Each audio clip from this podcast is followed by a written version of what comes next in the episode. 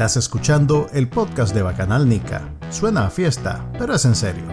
Manuel Díaz y Juan Carlos Ampie conversan con los principales actores de la política nacional, las personalidades de actualidad, ok, y con algunos brothers también. Esto es el podcast de Bacanal Nica.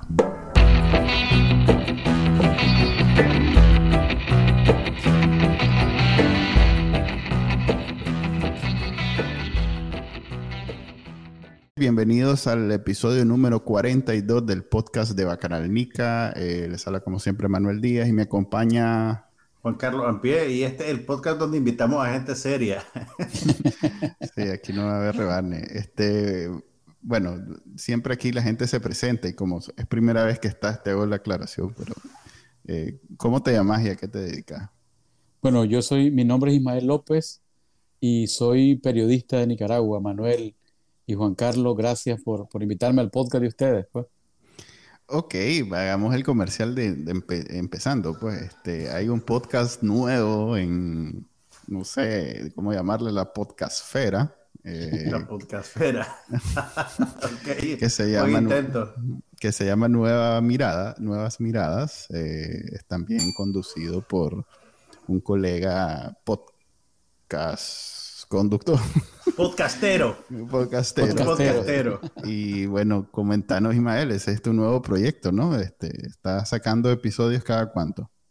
Mira, eh, les voy a contar, ya que me das espacio, que me dan espacio para hacer el comercial, les voy a contar un poquito cómo comenzó esta idea.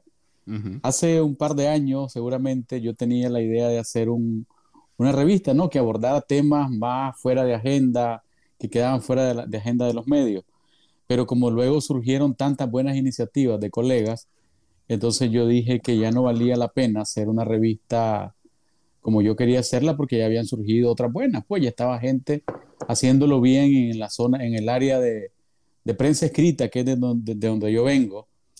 Y este, entonces, pues ya lo hacía bien la gente de Confidencial, eh, Divergente, Artículo 66, Nicaragua Investiga, la prensa como un medio tradicional, pero que con fuerte presencia en Internet, sobre todo su edición dominical, eran como las historias que yo quería hacer. En medio de eso yo no hallaba qué hacer y entonces, eh, como he tenido una relación eh, con Radio Corporación desde 2015, cuando yo dirigí en esa radio el noticiero estelar, 2016 y hasta 2018, entonces surgió la oportunidad de hacer un programa en Radio Corporación eh, todos los días a las 8 de la noche en el formato tradicional viejo, ¿no? De radio.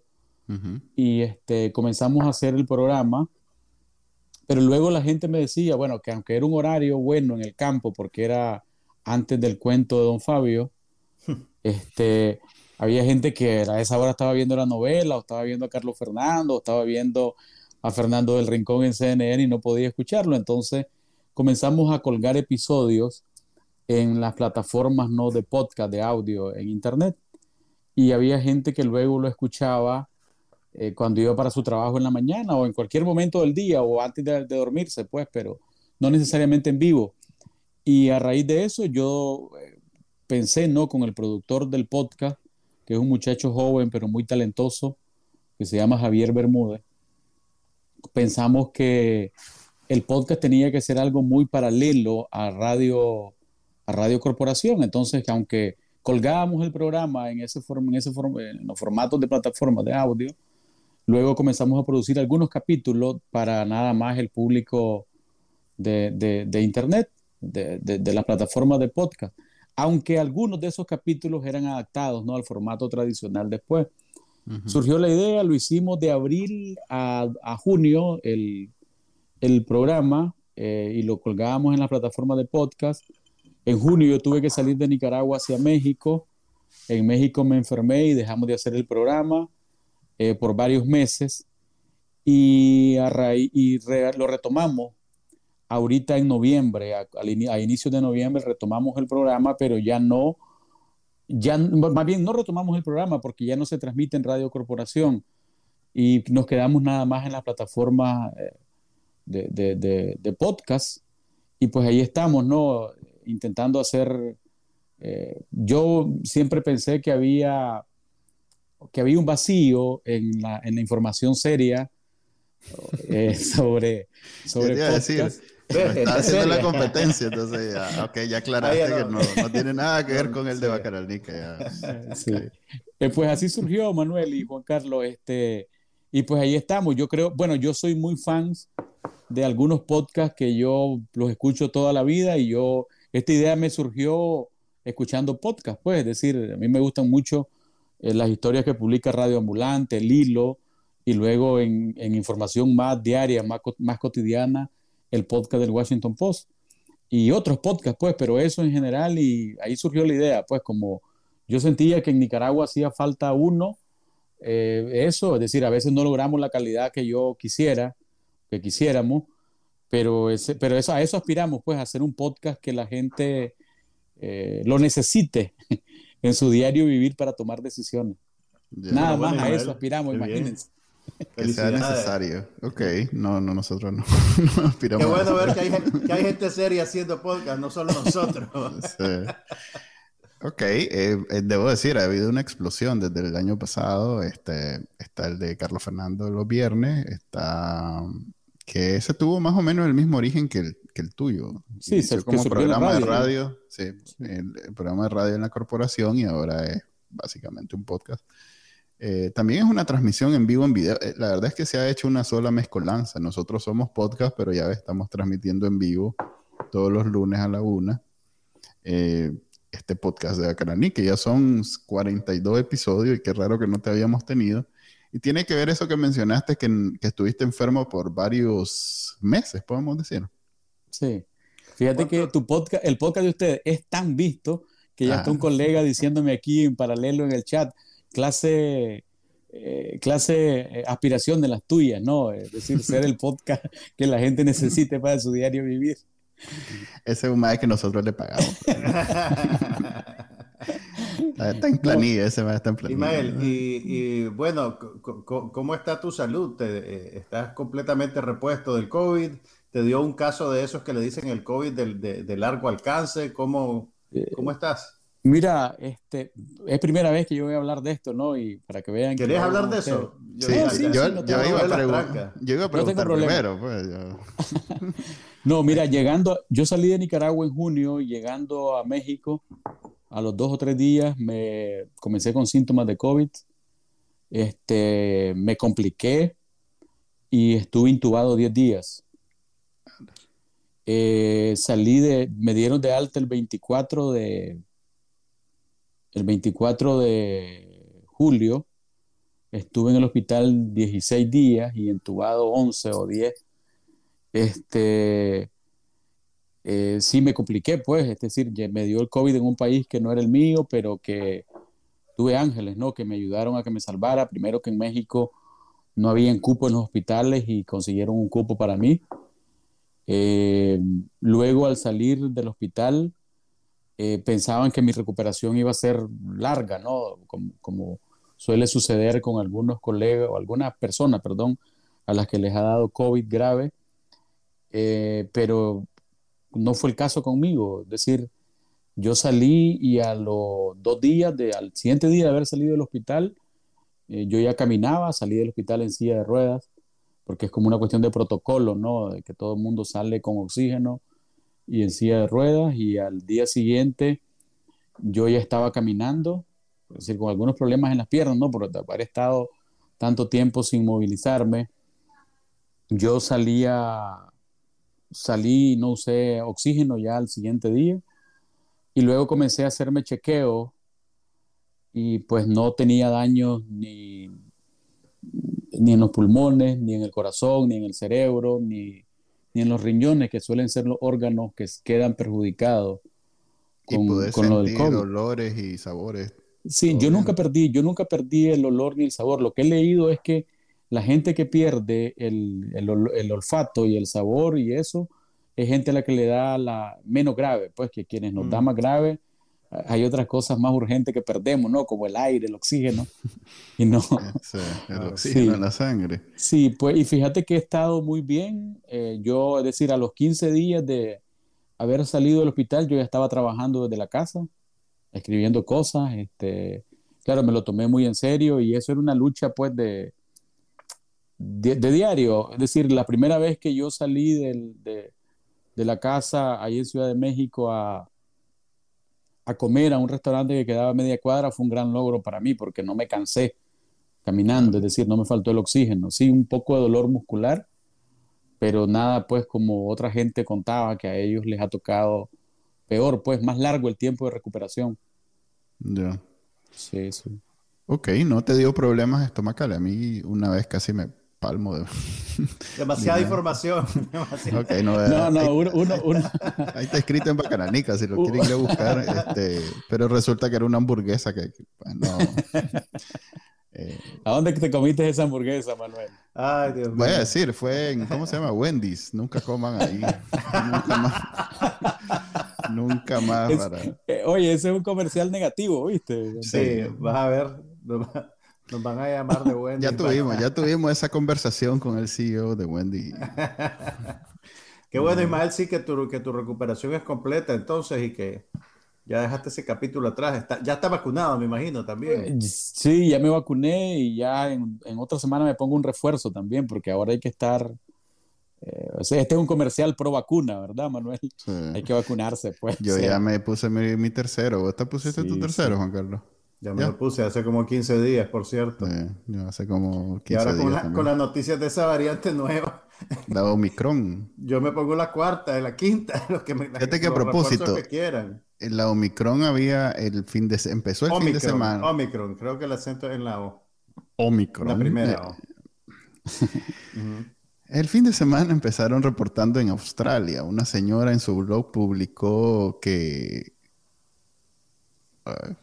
le están haciendo referencias este publicó que eh, una epidemióloga publicó que no sabía mucho, pero que aparentemente era más este, agresivo en todo aspecto que la Delta. Pero ya ayer revisé el mismo blog de la señora. Eh, todo esto lo encontré en Reddit, pues no es que yo ando siguiendo todos los epidemiólogos del mundo. Eh, ya la, señora dijo que, que, no, que aparentemente no es tan grave. Y leí luego en el New York Times que, que no, tampoco hay que alarmarse tanto porque aparentemente no es tan grave. Pero la, lo constante sigue siendo que con el COVID este, nos damos cuenta de las cosas siempre atrasado o, poquito en poquito, pues nunca tenemos toda la información de inmediato. Lo cual en Nicaragua es el doble, porque los principales que ocultan son la, pues las instituciones gubernamentales. O sea que ya desde aquí estamos rompiendo la, la ley de ciberdelito, así que espero, no estás en Nicaragua, ¿verdad? No, no, yo salí de Nicaragua desde junio, ya tengo... no, no he vuelto ni pensaba volver hasta que... Pues yo sí quería volver, pero no me permitieron ah, entrar. Pues. Ok, eso, eso que acabo de decir lo dije yo y no Ismael. él, está libre. Sí. Ok, em, decías entonces que estás fuera de Nicaragua, pero estás obviamente informado y, y, tú, digamos que lo que reportas todavía como periodista tiene que ver con lo que está sucediendo en Nicaragua. Pues, o sea, que estamos en la misma, digamos que podemos hablar los tres de lo que está sucediendo sin sin parecer como que estamos largos, que es un truco mágico que hemos, eh, hemos comenzado a, los periodistas y comentadores, porque aquí ni Juan Carlos ni yo somos periodistas. Eh, es un truco que hemos empezado a usar, pues que hablamos de Nicaragua como que estamos ahí, pero no estamos ahí, o sea que dependemos de los que nos cuentan y los periodistas que logran todavía sobrevivir dentro del país, que son muy pocos y, lo que ellos reportan. Eh, sí, este, es decir, yo vivo, es decir, a mí me pagan por estar, pues, por reportar sobre Nicaragua, ¿no? Este, entonces yo tengo que estar monitoreando lo que pase en Nicaragua y estar en, alguno, en contacto con alguna fuente eh, que queden allá todavía, que no estén presas o no estén en el exilio, pero, pero sí, pues el contacto con Nicaragua es permanente y el podcast es sobre, la, eso es sobre noticias eh, de Nicaragua, pues entonces tengo que estar conectado siempre. Ok, tema en materia. Eh, ¿Qué te pareció que el pobre hermano Soborno no agarró diputación? Y no solo no agarró diputación, parece que perdió su canal también. Ah, bueno, eso sí, esa fue la primera venganza del comandante y la segunda fue que no le dio ni la diputación. Fíjate que yo no le di importancia cuando Osorno se inscribió como, como eh, solo, ¿no? Para ir a, las elecciones. Y yo soy mal pensado y entonces este, yo dije, no, este, algún trato se tiene ya con, con el gobierno. Recordemos la alianza de Guillermo Sorno eterna, ¿no? Con el, con el Frente Sandinista. Y hay también que recordar la historia del Camino Cristiano Nicaragüense, que irrumpió en la política nicaragüense como un partido de tercera vía, es decir, como una tercera opción, algo diferente a lo que representaba el Partido Liberal Constitucionalista, el Frente Sandinista y el Camino Cristiano. Y lo que hizo Sorno fue eh, capitalizar ese voto protestante evangélico en Nicaragua. Y recordemos que Camino Cristiano obtuvo varios eh, diputados allá en las elecciones del 96, luego en el 2001, cuando fue en alianza con el PLC, si no me equivoco. la, el declive, sin embargo, de él y de su partido es cuando ellos hacen una alianza con el PLC y se niegan a votar para la desaforación de Alemán.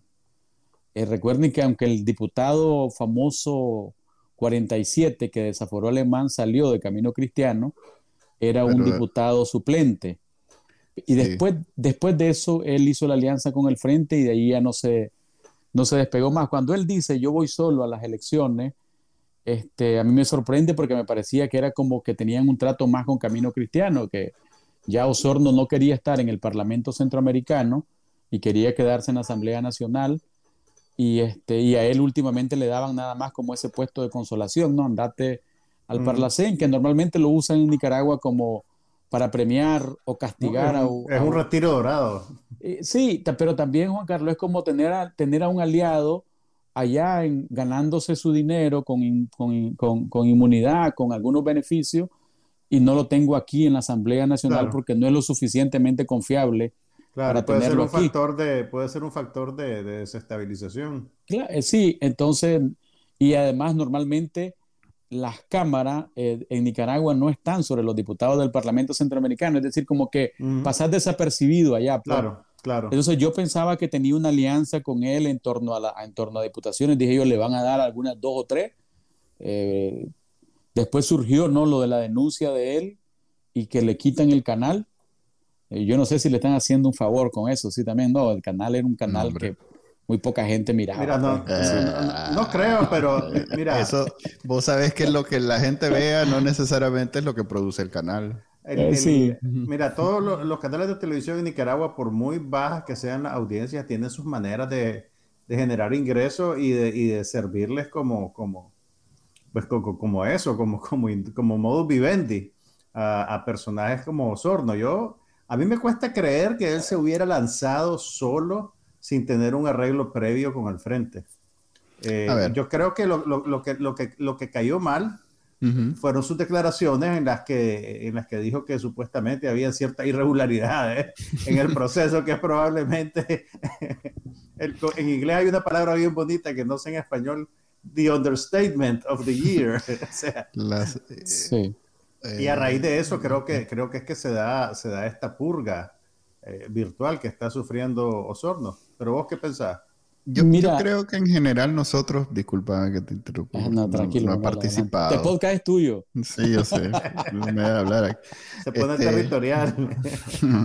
ya voy a orinar aquí la esquinita.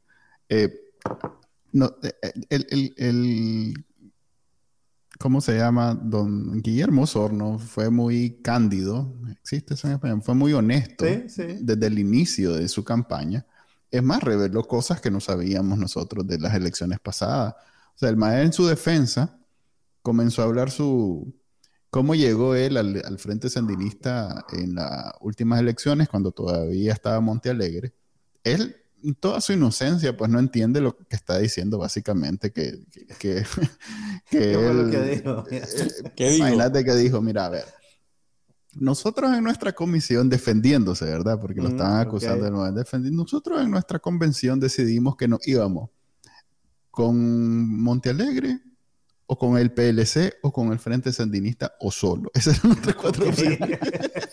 ok, o sea, no decidieron nada. No, espérate. Entonces dice, no, entonces eso fue una decisión que nosotros tomábamos muy democrática y, y, fuimos en fila, y fuimos en fila. Entonces, en Montalegre no fue, dice. Entonces me fuimos al PLC, el PLC dijo que no.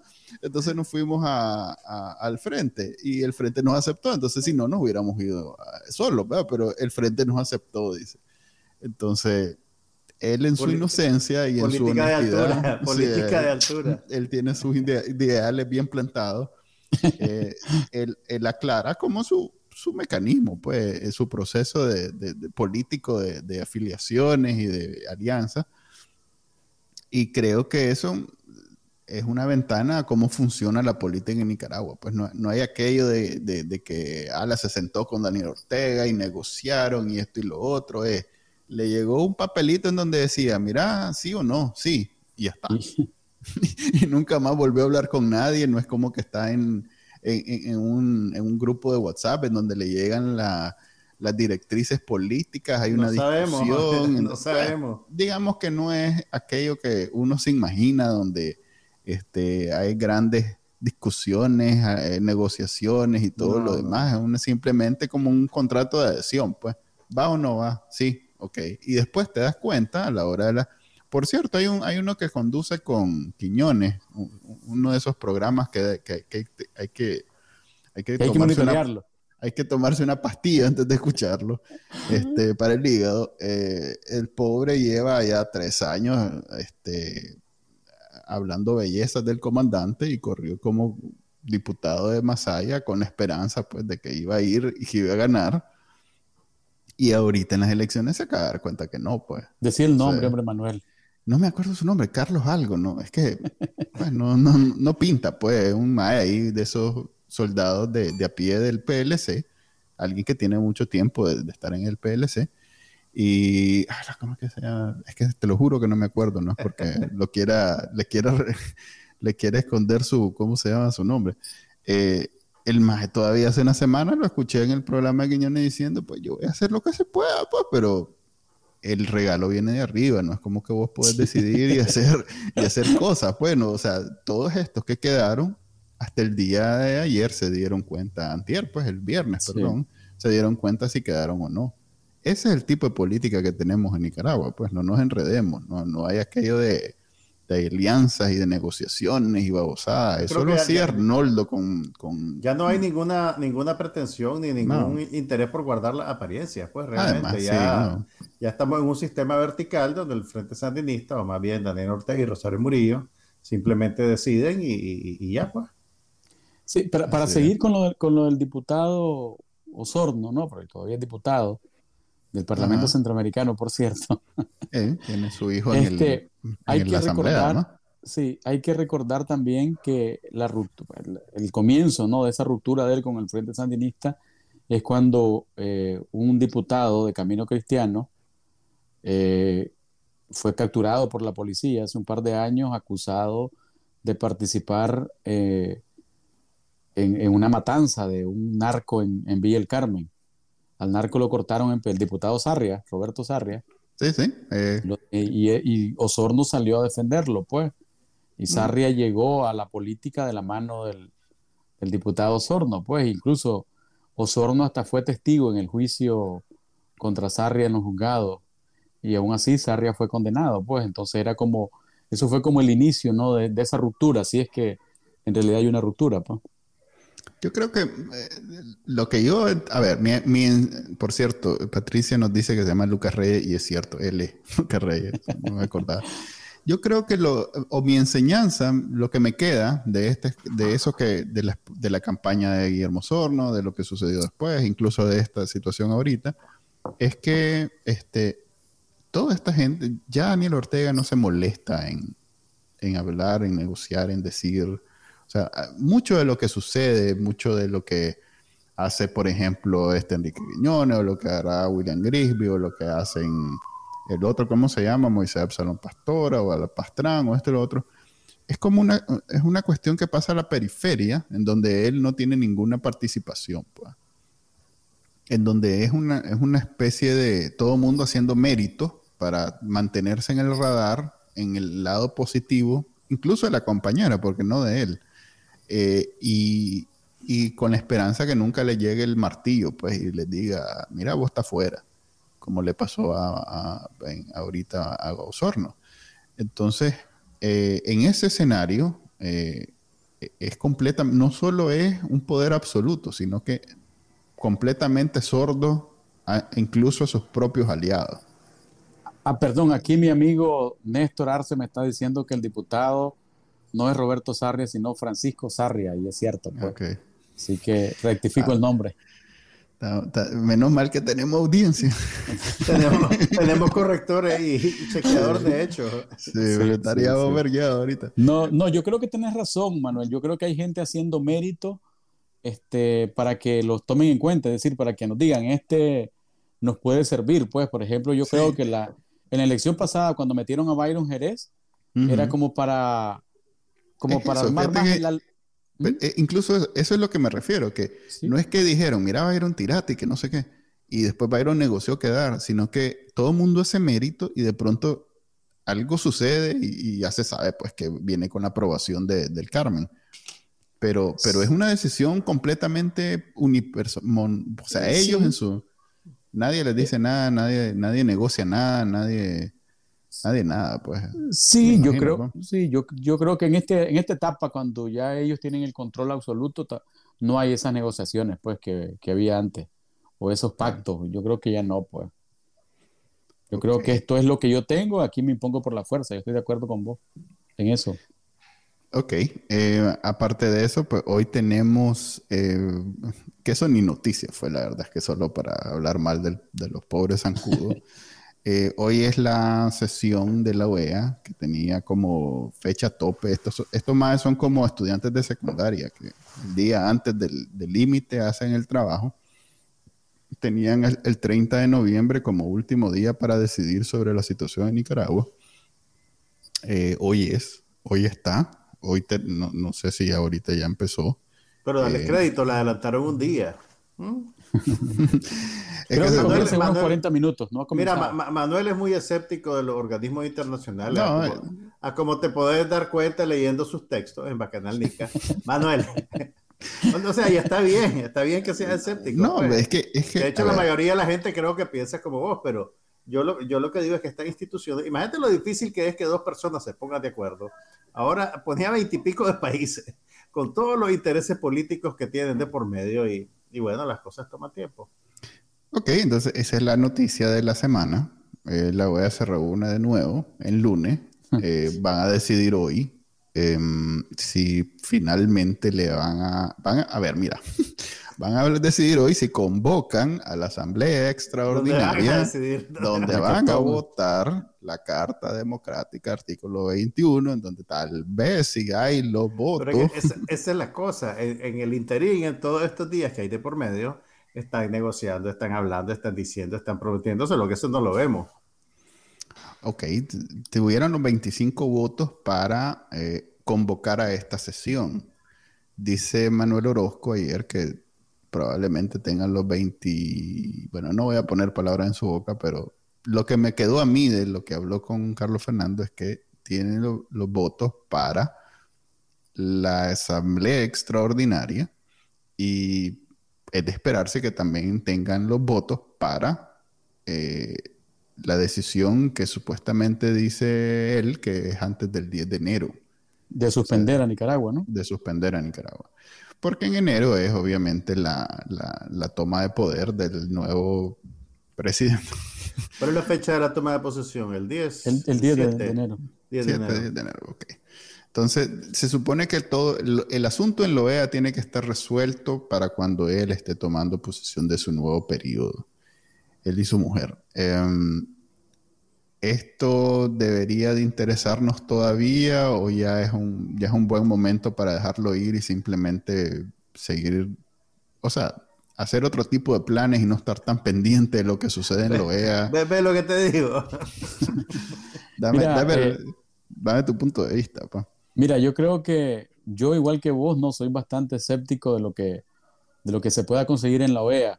Manuel Orozco hablaba con Carlos Fernando ayer y me parecía interesante eh, que Manuel decía que había que ya la OEA va a comenzar a presionar al BESIE para que el BESI deje de ser esa válvula de que inyecta capital al régimen, ¿no? Este, ese punto es interesante. Hay que decir, el BESI eh, no depende completamente de la OEA. El BID sí depende de la OEA. O sea que si logran que el BESI y el BID cierren esa llave, se acabaron los multilaterales. Entiendo que solo el Banco Mundial queda, ¿no? Sí, y también hoy en la mañana y hora de la tarde en Europa, eh, el Parlamento Europeo tuvo una sesión para abordar en la parte de Nicaragua y había habían, bueno, hubo varias peticiones de organizaciones en Nicaragua eh, que le decían eso al, Parlamento Europeo, que también usaran sus influencias con el, con el BESI. Ah, bueno, sí, hay miembros del BESI. Sí, hay, eh, para que, para tratar ¿no? de, quitar ese tipo de fondos a, al, régimen. Ya creo que eso sí, lo, de cómo funciona el BESI ya está muy explicado, ¿no? Es como una cooperativa de países, con cada uno con, con, sus respectivos intereses. Mira, con lo de la asamblea, de la, con lo de la sesión de la OEA que va a comenzar en algunos minutos, este, cuando tomaron la decisión hace dos semanas, ¿no? De declarar ilegítimas las elecciones, eh, siempre, ¿no? Buscando ese lenguaje que no, no como nos gustaría mucho, sino, este, pero bueno, pues es como la, fue una derrota para Ortega, ¿no? Que 24 o 25 países hayan dicho estas elecciones no son legítimas. Este, habría que ver eh, si se suman otros países hoy a la, a la evaluación colectiva, porque para eso es la sesión, para hacer una evaluación colectiva. Ya hubo una pérdida para el gobierno de Ortega en la sesión pasada y fue Argentina.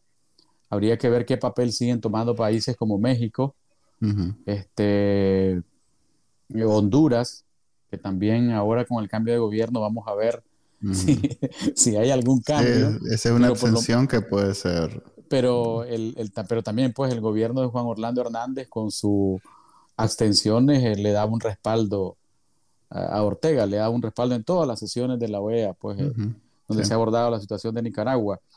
Yo creo que, que lo de la sesión de la OEA ayuda a algunos países a tomar decisiones para presionar más a Nicaragua, pues, es decir, no creo que como si sola la decisión que ahí se tome vaya a poner a temblar a Ortega, pero que son cosas que pueden ir pasando poco a poco para luego, para ver qué pasa en Nicaragua, pues. Se acumula, decimos. Eh, sí, porque, decir, también recordemos que Honduras, cuando el golpe de Estado a Manuel Zelaya fue suspendida y dos años después Honduras estaba de regreso, pues, en la, en la OEA. No hubo ninguna restitución para la gente que le dio golpe de Estado a Mel, eh, ni nada de eso, y ya está, pues pasó sin novedad. se reestructuró Honduras democráticamente y listo, pues. Este, no, no tuvo mucho efecto, pues. No tuvo mucho efecto. Creo que lo que más le duele al gobierno de Ortega son las últimas decisiones de Estados Unidos de impedirle la, la entrada a Estados Unidos a funcionarios del gobierno, a sus familiares, a gente que ha estado ligada a la represión. Creo que eso les duele más porque va más ligada a menoscabar ¿no? sus estructuras o el voto duro que ellos tienen o la simpatía dura que puedan tener, porque pues, imagínate un, un, paramilitar que llegue a su familia y le diga, por vos no puedo ir a Estados Unidos de compra. O sea, eso duele, le duele más. Esas son prioridades, prioridades cristianas y revolucionarias. Claro. Es que ahí son más baratas las camisetas del Cheno, ¿eh? Aquí en el Oriental, allá, el Oriental son caras, son caras. Sí. Fíjate que a propósito de eso, yo no sé cómo hacen esto más de, no iba a decir, eh, eh, divergente para saber a quién dejan en el aeropuerto con el pasaporte en la mano. Bueno, le quitan el pasaporte. Este, hay unos nombres ahí que cómo hacen. Ok, eh, mira, a ver, ya que mencionaste eso, Ismael, de que la decisión de Estados Unidos les mina la base. Ok. Pero, pues parece que si sos sandinista no hace falta que Estados Unidos te prohíba la entrada, porque tu propio régimen te prohíbe salir de Nicaragua. O sea, te prohíbe salir de manera irregular, obviamente, porque no hay ningún soporte legal a ese tipo de decisión, pero, pero lo hacen. ¿Por qué están deteniendo a su propia gente? ¿Vos qué pensás? Yo creo que hay un miedo hay un miedo, yo creo que no están deteniendo a todo el mundo, sino que están deteniendo a algunos miembros de su partido con algún tipo de perfil, ¿no? Este, pero yo creo que hay un miedo. Hay miedo de que la gente se vaya y comience a hablar fuera del país. Y este, que es lo principal, ¿no? Y, y, recordemos que el primer cerco fue puesto para periodistas, ¿no? Que quitaron pasaportes, impidieron salida, luego a políticos opositores, a, hay sacerdotes a los que le impidieron, le impidieron la salida, y luego venimos a, a los miembros del círculo duro de ellos, pero es un círculo duro que no necesariamente responde a la estructura que lidera Rosario Murillo dentro del mm. gobierno. Es decir, Bautista Lara, cuya primera noticia de que no había salido del país, de que le habían impedido la salida del país, la dio Carlos Fernando, por cierto, no fue Divergente. Después Divergente amplió no y mencionó otros nombres como el hijo de, Ajá, el hijo del magistrado. El hijo de Álvaro Baltodano, del ah, general Álvaro Baltodano. Además de, del, hijo de Francisco Rosales. Además del hijo de Francisco Rosales que vino después. Entonces, eh, son como, pero también eso, eso ah, eh, por ejemplo, al hijo de Álvaro Baltodano, este, es un empresario y también y tiene a sus otros dos tíos, ¿no? Que también han sido perseguidos de alguna manera, que es don, don eh, José Antonio, José Antonio que fue citado a la fiscalía y a Gerardo, que para quien hay incluso una orden, una orden de captura. Entonces ahí hay como, como la familia como que está minada. Pues yo no, no, no, pensaría estar en el lugar en el que está el general Baltodano ahorita, con su alianza con Ortega y con sus tíos y hermanos perseguidos y ahora su hijo encerrado en Nicaragua. No, no sé, pues, eh, qué pensará. Este, pero yo creo que va dirigida a, a eso, a, a impedir la salida de gente que maneja algún tipo de información, pero también gente que no, y que puede levantar la voz en, los escenarios internacionales, en, la, eh, en contra del gobierno, pero que también no pertenece necesariamente al círculo duro que lidera Rosario Murillo. Por ejemplo, no es un secreto que el ex, el ex eh, comisionado de la policía, Francisco Bautista Lara, que duró poco en el Vaticano, no es tanto del agrado ¿no? De, de, Rosario, pues. Recordemos que Bautista Lara era cuñado de Dionisio Marenco, que tenía diferencias abismales con Rosario Murillo. Pues. Zapatero su zapato. sí. Eh, no sé, fíjate que yo hubiera pensado que Bautista Lara era del, de confianza, pues era de la servidumbre de confianza del Carmen. pues tal vez del Carmen, pero no necesariamente de la compañera. La compañera tiene su, su equipo, ¿no, Ismael? Sí, pero además recordemos que Bautista Lara fue eh, consultor en temas de seguridad de Naciones Unidas. Entonces, este, sale del país, o sea, es bien riesgoso para, en, la, en la, mente perversa del gobierno que está impidiendo salida de, de, aliados, de gente opositora, de periodistas, etcétera. Este se puede ir, este se puede ir y maneja información. Es decir, aunque Bautista Lara lo haya negado, artículo 66, cuando lo llamaron, no fue convincente, pues. Es decir, no, no me han negado a mí la salida, pues. Entonces creo que está con eso, pues, y que, por ahí va dirigida, pues. Creo que ese es el mayor golpe que ha tenido el gobierno en los últimos, no sé, puchica, tres meses. Que se filtre esa información, porque eh, digamos que hacerlo tiene, tiene alguna explica pues tiene una explicación, lo que estamos hablando ahorita, pero que se sepa es a, mí lo que más me ha llamado la atención. Porque el que... lo está filtrando no, no está, o sea, está corriendo un riesgo bien grande, porque no es algo que todo mundo se va a dar cuenta, pues. Ahí fijo fue o el que estaba ahí o el que estaba ahí. Pero lo que pasa es que eso, sucede en un espacio público, hay gente que te ve, o sea, eh, ahí ya se están enfrentando con los, con los límites de la realidad material, pues, ¿me entendés? Vos, vos, podés llamar por teléfono y amenazar a alguien, pero si le impedís salir por una puerta en el aeropuerto, te va, te va a ver gente, pues. Sí, Juan Carlos, pero los medios que han publicado han citado fuentes de ahí internas. Entonces, este, yo creo que tiene que ver con el hartazgo ¿no? que existe dentro de las instituciones también. Eh, hay un descontento con el gobierno y también la gente está clara que con todo este aislamiento provocado por las acciones del gobierno, al final la, vamos a terminar pagando todos los nicaragüenses. Pues, y, eh, eso es duro y, también evidencia que hay el descontento de los propios trabajadores del Estado con, con el actuar del gobierno, que es, lo que, es algo de lo que se ha venido hablando ya, ¿no? que es la gente que está allí trabajando porque no tiene de otra, no, no todo, ¿verdad? Hay algunos que lo hacen seguramente con todo con toda la militancia del mundo, toda la orden. La mística revolucionaria. La mística revolucionaria, pero hay otros que están ahí porque no tienen opción, pues, y entonces son, yo supongo que son esos los que están, pero están eh, corriendo, filtrando algún tipo de información y corriendo riesgo, pues hay que Corriendo riesgo, hay que Recordad que la ley de ciberdelito no solamente era para los periodistas, para, era sobre todo para funcionarios públicos, es decir, al funcionario que encuentren filtrando algún tipo de información, lo van a procesar. La ley de ciberdelito era para ellos también, o sea, ellos miraban que o estaban, evaluaron que podía venirse este tipo de cosas que estamos viendo, pues. No es solo para Manuel entonces. No es solo para... es más, yo cuando hablaba al respecto como experto, no sé qué, este, siempre decía esto va principalmente a, a los públicos, periodistas políticos, y a la gente que está dentro. Estos son los dos blancos de esta ley. Pues. Es cierto, Manuel, alguna entrevista tuya debí ver con ese ángulo, es cierto. Tengo que reconocerlo ahorita. Ven que no solo es farándula el muchacho.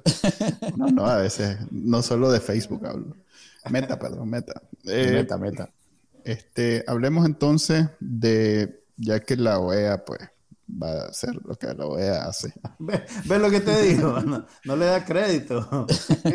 y que pues en Nicaragua ya estamos más pendientes del el Omicron, perdón Juan Carlos, Omicron que... Omicron. Que algún, algún cambio político. Em, ¿Qué ves sucediendo en los próximos, no sé, dos años, un año? Este, ¿Vos tenés todavía esperanzas de volver a Nicaragua antes de, digamos, que termine el periodo presidencial del comandante o, o como yo estás resignado que hasta Manuel, que... Le, Manuel le pregunta eso a todo el mundo en la esperanza de que alguien le diga la semana que viene. Sí.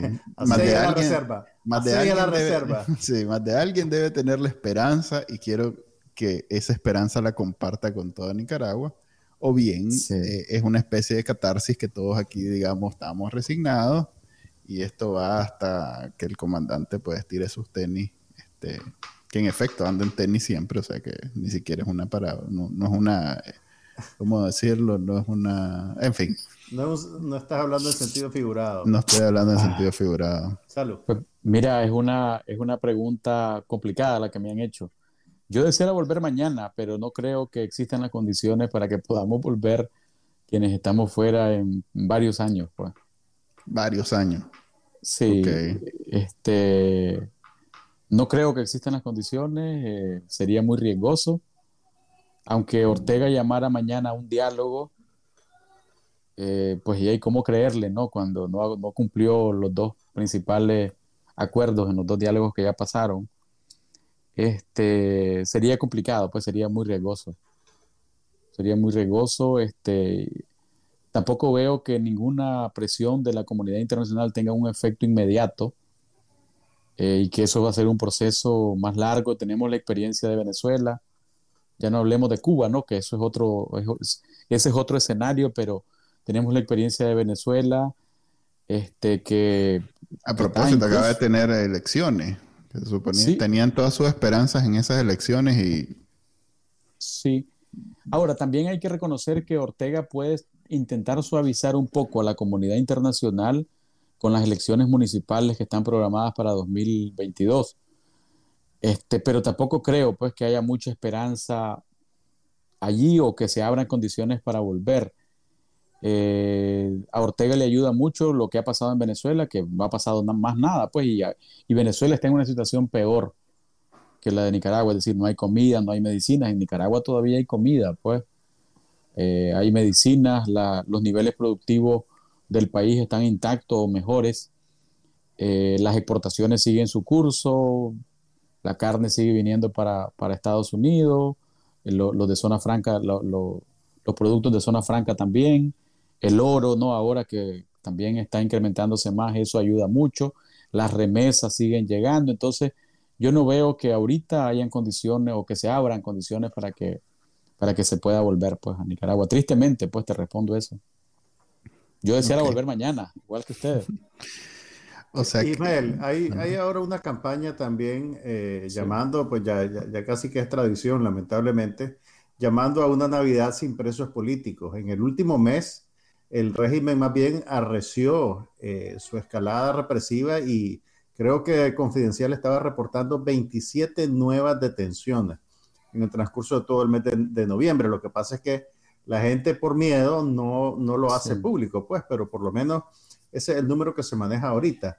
¿Vos crees que existe algún indicio de que el, régimen eh, va a, liberar a los presos políticos o por lo menos a darles condiciones dignas en su, en su detención? Porque todos los reportes que, que hay son, son, son escalofriantes.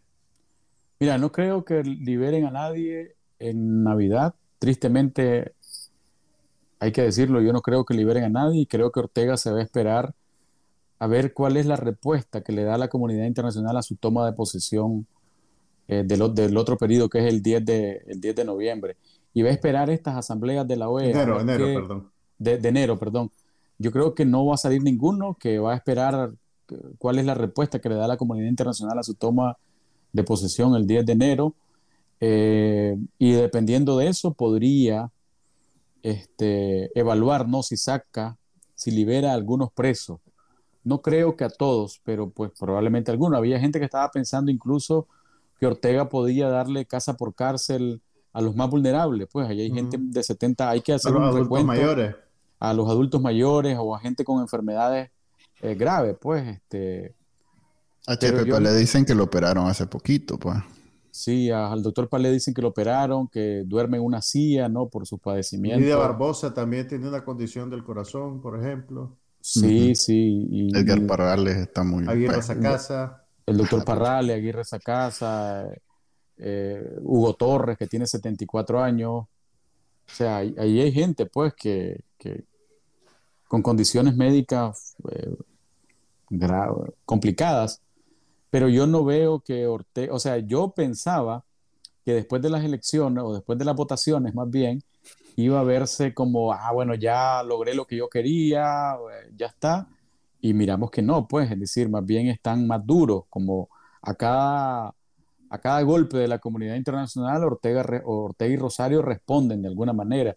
Entonces yo creo que va a esperar a ver qué pasa en enero para ver, y en enero, después de cómo reacciona la comunidad internacional, podría llamar a un diálogo, o entre comillas diálogo, con algún sector del empresariado del país y a, cambio de eso, ¿no? Para, tratar, para que los empresarios traten de justificar que se van a ir a sentar con Ortega y liberar a los presos, pues, porque ¿qué, ¿cómo vas a cuestionar a un empresario que te diga, sí, yo logré algo, con sentarme con Ortega salieron libres tantos presos políticos? Es decir, es como, es una pues, buena, es una buena carnada.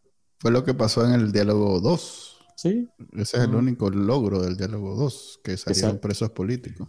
Y ahora tenés que, creo que tenés algunos de los que estaban en la mesa del diálogo 2 todos. Como presos políticos. Todos. Interesante, fíjate hacer ese recuento, pero ahí está Medardo, ahí está Lester, ahí está, ahí Chano. Ah, Chano, Álvaro. Ahí están todos. Todos los que estuvieron en esa mesa ahí están. Creo que Mario Arana, ¿no? Mario Arana estaba en, ese, en esa mesa, ¿verdad? Sí. Eh, pues sí, estaba, claro. Llegó después de. Fue el segundo. Llegó sí, Mario... Arana estuvo en el segundo diálogo. Sí, estuvo en el segundo. Pero afortunadamente no, no, no, está secuestrado. Creo que está en el exilio, sí. Mm. Ok, qué lindo todo. Manuel, creo que ya, creo que tendrás que, hacer esa pregunta de otra manera. Tal vez no lo hagas tan abierto. Así, ok, voy a decir, mira, pues los próximos tres meses. no ser tan optimista, ¿no? ok, mira, tengo 10 años para comprar una casa donde vivo ahora. Este, ¿Vos crees que antes de eso vaya a regresar a Nicaragua? Mm, no sé, Chele, qué decirte. para ver si me enjarano o no, pues, o sea. Para ver si te... Velo como inversión. Ahí está, sí. Voy a tener casa aquí, allá, allá, allá. Va a ser multinacional. ok, qué triste todo esto. Este, contanos y de lo, lo que está sucediendo ahorita en tu vida, que vos sos corresponsal del Washington Post. No sé si ese es el título oficial, pero así te vamos a presentar porque aquí necesitamos tener un nivel de... Necesitamos un poquito de, efecto de halo, ¿eh? Sí, entonces... Aquí habla gente del Washington Post. Así, entonces, este, hay algo interesante, a ver, no voy a decir interesante, pero... Eh, yo veo que desde, bueno, desde antes, pero últimamente los, nicaragüenses ganamos muchos premios y andamos metidos en muchas actividades. Es más, hace poco se dio los premios GAO y los divergentes estuvieron en, entre los finalistas. Em, ¿Hay algo interesante que esté sucediendo sobre Nicaragua de los que nos puedas hablar? Ya nos hablaste de tu podcast, pero no sé si estás involucrado en iniciativas de ese tipo.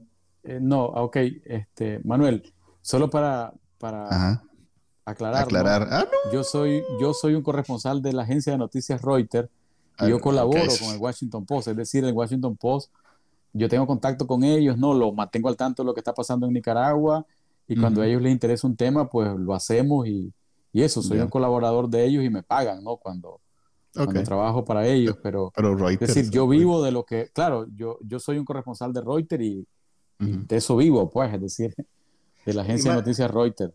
Ismael, vos, vos que estás inserto en, en, esa dinámica de los medios internacionales, tal vez nos ayudas a, ilustrar una circunstancia, pues a todos los nicas nos pasa, te lo digo porque a mí también me pasó en su momento, que cuando salí de Nicaragua te sorprende que, que, que esas cosas dramáticas y terribles que pasan en nuestro país, no necesariamente entran en el radar de los medios en los países desarrollados. Por lo menos no entran con la intensidad que nosotros quisiéramos que entrara, porque tenemos la ilusión, pues, de que mientras más gente sepa, más, más posibilidades hay de que las cosas cambien o se encaucen por una buena vía. ¿Podría explicarle a la gente por qué pasa eso? Mira, porque el mercado eh, centroamericano es chiquitito si, el, Centroamérica le interesa muy poco a los grandes, a los medios globalistas, es decir, medios globalistas, estamos hablando del Post, el New York Times, el Wall Street Journal, el Financial Times, el Angeles Times ahora, BBC, entre otros, ¿no? Eh, si, entonces, si Centroamérica les, les, interesa muy poco, Nicaragua les interesa mucho menos. Es decir, cuando vos volteas la mirada hacia Centroamérica, además, pensás en el Triángulo Norte, porque para los lectores de esos medios globalistas, es más importante la avalancha de migrantes que vienen de Honduras, eh, de Guatemala y del Salvador para el norte, o el problema de las maras, de las pandillas eh, eh, el centro, en el Triángulo Norte, o el narcoestado en Honduras, o todo eso, es decir, o ahora el fenómeno Bukele, ¿no? en El Salvador con su Bitcoin y todo lo demás. Entonces creo que tiene que ver mucho con eso, pero eh, pues el propio gobierno de Ortega se ha encargado en los últimos años de poner a Nicaragua nuevamente en el radar, ¿no? En el radar, radar en el que estuvo Nicaragua por la revolución en los 80. Este, recordar que probablemente era el sitio donde más corresponsales extranjeros habían en la década de los 80, porque ahí se había, había ¿no? una lucha este, contra el comunismo entre comunismo y capitalismo, entre todo lo que, lo que ya sabemos. Pues, siguiendo ese mismo razonamiento, ese, ese nivel de interés tenía que ver por el involucramiento de, de los Estados Unidos en el conflicto, más que las circunstancias internas del conflicto. Sí, sí, probablemente. o sea, sí, yo estoy, estoy de acuerdo con vos. Tenía que ver con eso, pues, y, y además recordar que había un ejército de campesinos llamados Contra que recibían financiamiento de Estados Unidos y de la CIA y todo lo demás, y, y esa nostalgia de, de, la revolución y todo eso. Pues entonces eso, eso así interesante el país. Eh, ahora es menos, pues, y yo creo que la, eh, las reuniones de la OEA, Manuel, como de hoy, sirven para poner a Nicaragua nuevamente en el radar ve, Manuel, de esos medios internacionales. Así, ah, porque todo el mundo está pendiente de lo que hace la OEA. Pero por lo menos. Pues, pues no, pero, pero, pero sí ya llama la atención, es decir, que eh, si la OEA aborda un tema tantas veces porque algo está pasando, pues eh, hay, que, hay que ponerle ojo, ojo en eso. Con, con lo que decías, Manuel, de que de, los premios y todo. Algo, bueno, positivo. En los premios Gavos, en los premios Gavos, habían dos trabajos finalistas de Nicaragua. Había uno de Divergentes, pero después hubo, hubo, otro trabajo de una serie que se llamó Nicaragua no calla, que hay que leerla, que la hizo la iniciativa de periodística de Conectas. Y fue una, una, una, serie de como seis o siete artículos. Uno abordaba la justicia, otro habrían varios ángulos que quedó, quedó llegó al final a la final de la, de la categoría de cobertura, si no me equivoco. Entonces, pero esa serie se presentó anónima porque muchos de los periodistas que colaboraron, en, que escribieron esa serie, los editores, eh, algunos están en Nicaragua, otros ya salieron al exilio. Entonces la, se, decidió que todos los que, los que participaron en esa serie se siguieran, ¿no? siguieran en el anonimato. Entonces, aparte de nuestros colegas de Divergente, que, que estuvieron también entre, entre los finalistas, eh, globales, hubo esa serie, pues, que de Nicaragua no calla, hay que buscarla en internet, comercial aparte, ¿verdad? Sobre qué pasó a la, a la final de la, de la categoría de, de, cobertura, cobertura noticiosa le llamaban, le llaman. Pues. Ok, hay, hay una sobre podcast ahí para ver si el próximo año nos vemos. La... creo que, tendríamos que, trabajar más nosotros en producción. Y, también hay, y también en, el, en, la, en la conferencia comercial aparte, en la Conferencia Latinoamericana de Periodismo que comienza esta semana en Uruguay, hay tres trabajos de Nicaragua que se van a estar presentando. La Conferencia Latinoamericana de Periodismo es como el TOX de las investigaciones periodísticas en América Latina. Y hay dos trabajos de Divergente que se van a presentar y uno de Reuters que publicamos el año pasado. Mm. Entonces, este, son como pues, las tres representaciones de Nicaragua. ¿De qué va el trabajo de Reuters, Ismael?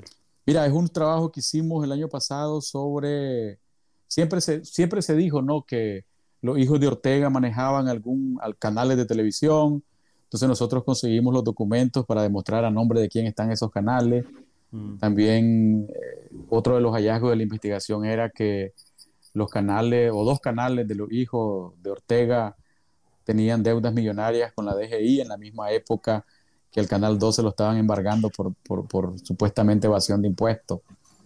Y, y, varias cosas, pues era como decirles a nombre de quién estaba, están esas empresas, pues Difuso, Canal 8, eh, Canal 13 que ya se había dicho, pues, pero Canal 4 y todo y eso. De eso, de eso fue la historia, se publicó exactamente el 20 de noviembre de 2020 por gracias a los huracanes que nos azotaron, eso pasó muy, muy desapercibida. Sí, fíjate que ahorita que lo decís, no. Sácame una duda. Entonces, Juan Carlos Ortega no es dueño del Canal 8, según esa investigación. Legalmente no. Es contrario al Canal 13, donde sí salen las dos hijas. no, a ver, a ver, el Canal 8, el Canal 8 está en nombre, el 98% de las acciones de Yadira Letts. Mm. Es decir, la esposa o ex esposa de Rafael Ortega. Con esto que estoy diciendo, probablemente no pueda regresar a Nicaragua en varios años, pero bueno. Pero ya estaba publicado. Pero ya está público, ¿no? Ya está publicado. Entonces, Yadira Letts es la dueña de Canal 8, o por lo menos lo era hasta que revisamos los documentos. ¿Y Canal 4 entonces? Eh, Canal 4 siempre ha estado en nombre de simpatizantes de ellos. Eh, no, recuerdo los, nombres, no recuerdo los nombres ahora, pero los representantes legales eran Rafael, pues era, perdón, era uno de los hijos de Ortega. No, no, y creo que por un, por un, tiempo Ángel González era codueño del Canal 4, o, me equivoco, Ismael. Mira, lo que pasa es que yo creo que la manejaban con dos sociedades, pero sí dicen que él era, él estuvo en posesión de varias acciones y después se... Y después se las vendió al, al frente. Se las regresó, ¿no? Se las regresó al, al frente. Este, también, pues, eh, y hay otras, otras empresas, pues ahí, por ejemplo, Canal 13 en realidad no está en nombre de, de ninguno de los hijos de, de Ortega, está nombre... Está, ellos lo dirigen, pero legalmente está en nombre de una abogada que trabaja con, con el Frente, de José María Enrique, eh, de gente así, pues. Ya. Ok. Hace poco Nicaragua Investiga publicó una investigación, valga la redundancia, en donde se veía que el BIT, creo que era, tiene grandes inversiones de publicidad en, en, esos canales que estamos hablando. Que... Sí, eh, fue excelente la nota de Nicaragua Investiga. Lo que pasa es que Nicaragua Investiga hace algo súper interesante y es que manejan muy bien el portal Nicaragua Compra. En el portal Nicaragua Compra, todas las compras del Estado tienen que ponerse. Entonces, y más todavía cuando es una es con financiamiento de organismos eh, financieros internacionales como el BIT. Entonces, cuando vos pones eso en, Nicaragua Compra, a la par tenés que poner las fuentes de financiamiento. Entonces, eh, parece que había publicidad pagada a esos canales, pero bueno, de proyectos aprobados en 2016, sí, no hay que hacer. Sí, o sea, no, no, es que el BID decide, ve, vamos a en el canal 13, simplemente da plata para un proyecto que tiene que ver usualmente con inversión social o con producción. O... Claro, en el proyecto. Y dentro de ese proyecto hay alguien de Nicaragua que decide. están defendiendo, pues. No, no, no, no. estoy explicando, estoy explicando cómo funciona, pues. una cosa es decir, el BID decide anunciarse en el canal 4 y otra cosa es. No, pero. Es un pero, el que decide. Pero recalco, claro, lo que pasa es que al, al BID le pasan el presupuesto. Vamos a, a pagar 100 mil dólares en publicidad para en medios así. Hay que ver quién hace la licitación después y cómo escogen a estos medios. Eso sí, y eso sí tiene potestad el BID de, vigilarlo, Juan Carlos. También es cierto que en Nicaragua, pues, hablando en términos de programas y canales, ya solo quedan cosas de ellos. Pues, o sea que en realidad puede ser perfectamente viable que el BID a la hora de tener que ejecutar 100 mil dólares en publicidad no tenga más remedio que ponerlos en, los 10 canales de ellos y uno tal vez en el 12, un anuncio en el 12, pues porque es lo único que hay de todo. Sí, ¿no? sí no, hay, no hay opciones, pues solo, solo ellos. Ok, ese es el bonito sentimiento del, Creo que eso califica como sentimiento, no como bonito. Ok, pero es lo que hay. Esto es el episodio número 42 del podcast de Bacananica. Antes, antes de irnos, Ismael, ¿a dónde encontramos tu podcast? Recordando su título. Pues mira, el podcast se llama Revelaciones, está en, en Spreaker y también estamos en, Yo leí, Spotify. otro nombre, pero bueno, perdón. Y este y también nos puedes, tenemos una página de Facebook para que pues la gente pueda estar más conectada y una cuenta de Twitter, pues, y estamos haciendo, subiendo episodios constantemente. Hoy vamos a tener un episodio. En Facebook y en Twitter, ¿cómo se llama la cuenta? Eh, revelaciones. Revelaciones. Así nomás. Sí, sí. Okay, pones revelaciones, ahí te...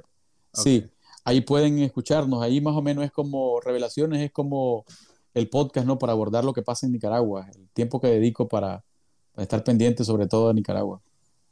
Ok, les recomendamos que lo vayan, lo va, se inscriban, se suscriban para que puedan ser avisados cada vez que hay un episodio nuevo, así como con este de Bacaranica. Gracias, Ismael. Esperamos por contar con vos la próxima vez que te invitemos. A ver, tal vez no quedaste tan. no, traumado, traumado. No, gracias, no, gracias, Manuel. Gracias, Juan Carlos, por, por haberme invitado, pues. Y aquí estamos a la orden. Cuídense. Ok, ya saben que pueden escuchar este podcast todos los lunes a partir de la una en vivo y luego lo pueden descargar desde su programa de podcast favorito. Nos vemos. Te lo dejo, Juan Carlos. Hasta luego. Este fue el podcast de Bacanal Nica. Compartilo, déjanos una reseña y enseñale a tu abuelita cómo escucharlo. Te lo va a agradecer. Suscríbete en Spotify, Apple Podcast, Google Podcast y por supuesto, también puedes escucharnos en bacanalnica.com. Hasta la próxima.